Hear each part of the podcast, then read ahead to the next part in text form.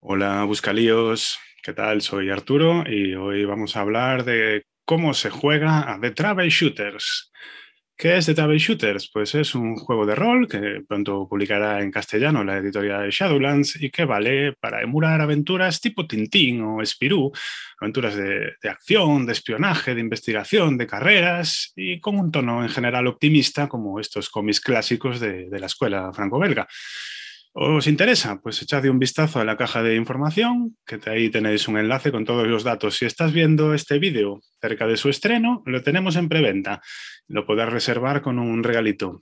Y si lo estás viendo después, no te preocupes que lo tendrás en tu tienda favorita o en la web de shadowlands.es. Pero bueno, vamos con ello. ¿Cómo se juega a Database Shooters? Es un juego que está pensado para ser sencillo y que si es tu primer juego de rol, es un acierto, porque el manual está explicado muy paso a paso y no da nada por sabido. Tiene ejemplos muy claros y te guía poco a poco para que aprendas a jugar. Y es algo que yo voy a intentar hacer en estos vídeos también. ¿Cómo juegas a Database Shooters? Tienes que hacer tu tirada básica con un dado de 100. Un dado de 100 en realidad son dos dados de 10 caras se usan mucho en el sistema BRP, que, podéis conocer de la llamada de Cthulhu o de um, Aquearre o de Runquest, pero con un tono completamente distinto y unas reglas adaptadas para emular este género de aventura. Cuando tiras estos dos dados de 10 caras, decide que uno marque las unidades y otro las decenas. Así tendrás un número entre el 1 y el 100. Como podéis ver a Eloís hacer aquí en este ejemplo que encontraréis en el manual. Aquí las unidades son importantes, al contrario que en otros juegos con dado de 100, porque puedes hacer cosas como darle la vuelta a los dados. Eso lo veremos más adelante. Un personaje de TV Shooters se define principalmente por sus habilidades. Tendrás una lista bastante amplia. ¿Por qué? Porque están pensadas para solaparse. Siempre habrá al menos dos formas de intentar una misma cosa.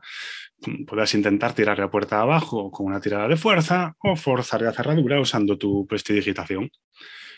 Depende de lo que negocies con, con tu director de operaciones de la partida. Tus habilidades se definen por un porcentaje, de forma bastante intuitiva.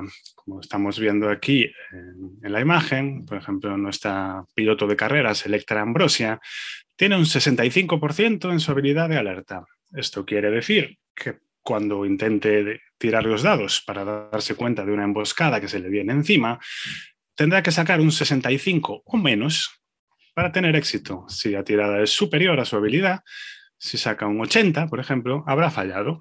Esto no quiere decir que no se dé cuenta de que la van a atacar, sino seguramente que se dé cuenta demasiado tarde para reaccionar.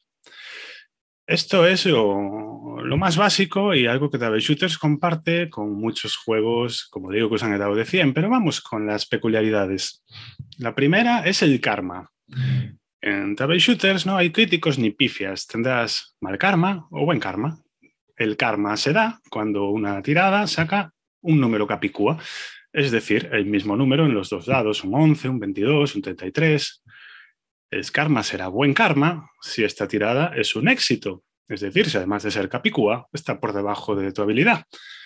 Volviendo a Electra y su habilidad de alerta, si hubiera sacado un 44, por ejemplo, sería un éxito y tendría buen karma. Esto le daría un punto de historia. Hablaremos más tarde de los puntos de historia. Y además haría que su acción no solo acierte, sino que sea especialmente buena.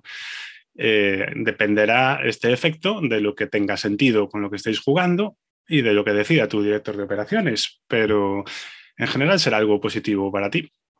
Ocurre lo contrario, hay mal karma si el número capicúa es un fallo.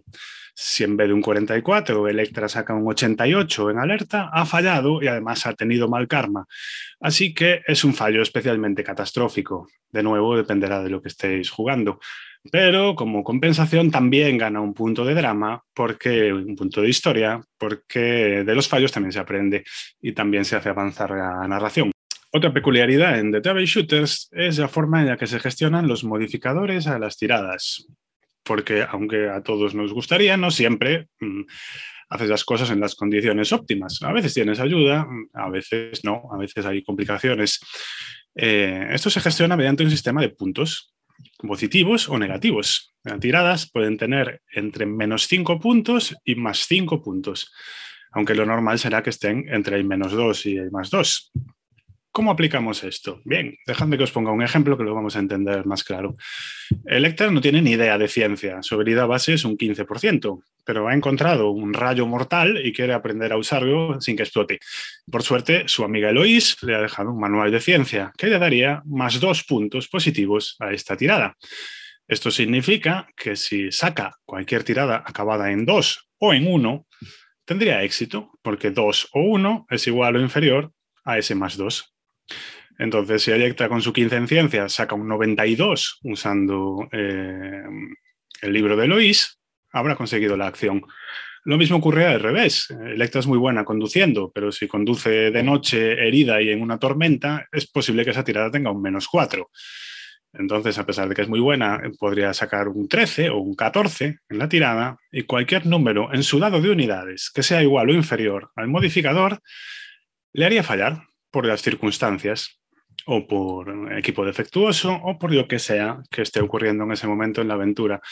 Esto os aseguro que es más fácil de jugar que de entender, por eso soy vídeo un par de veces y mirad el libro si lo necesitáis, pero una vez en mesa funciona muy bien porque no requiere complicaciones especiales a la hora de aplicar modificación a, a las tiradas. Haces la tirada de siempre y la miras de una forma distinta.